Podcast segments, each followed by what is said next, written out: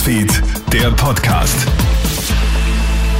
Einen schönen guten Morgen aus der Krone Hit Nachrichtenredaktion. Clemens Draxler hier und du hörst hier den Podcast für dein morgendliches Update.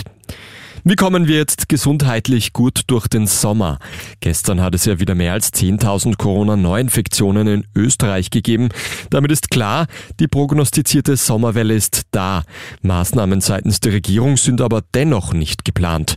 Gesundheitsminister Johannes Rauch appelliert an unsere Eigenverantwortung. Doch wie sieht die aus? Laut Expertinnen und Experten sollten wir bei größeren Menschenansammlungen wieder die FFP2-Maske aufsetzen. Und zwar sowohl indoor als als auch Outdoor. Vor dem Besuch bei den Großeltern solltest du jetzt außerdem wieder einen Wohnzimmertest machen und dann ist ja dann auch noch die Impfung da, sagt Virologe Norbert Nowotny. Eigentlich ist es auch ganz gut, wenn man auf Urlaub fährt, aber schon mindestens eine Woche vorher sich vielleicht doch eine Auffrischungsimpfung zu holen, denn äh, man will ja den Urlaub genießen und mit dem Urlaub krank werden.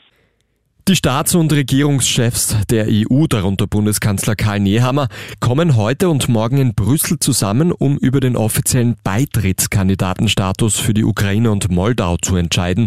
Es wird erwartet, dass die EU-Chefs eine entsprechende Empfehlung der EU-Kommission folgen werden.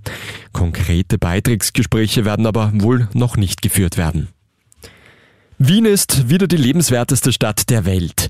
Im diesjährigen Ranking der britischen Economist-Gruppe holt die Bundeshauptstadt den ersten Platz zurück. Während der Pandemie ist Wien ja auf Rang 12 zurückgerutscht.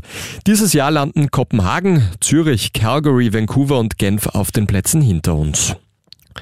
Und kurz vor der Frauenfußball-EM hat unsere Nationalelf noch einmal richtig Selbstvertrauen tanken können.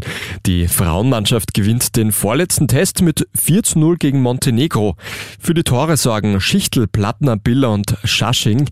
Am 6. Juli startet unser Frauennationalteam ja dann im Auftaktspiel gegen Gastgeber England. Es wartet ein ausverkauftes Old Trafford Stadion mit knapp 75.000 Fans. Das war's auch schon mit dem Kronet Nachrichten Podcast heute früh früh ein weiteres Update, dann wie gewohnt am Nachmittag. Einen schönen Tag noch. Krone Hits, Newsfeed, der Podcast.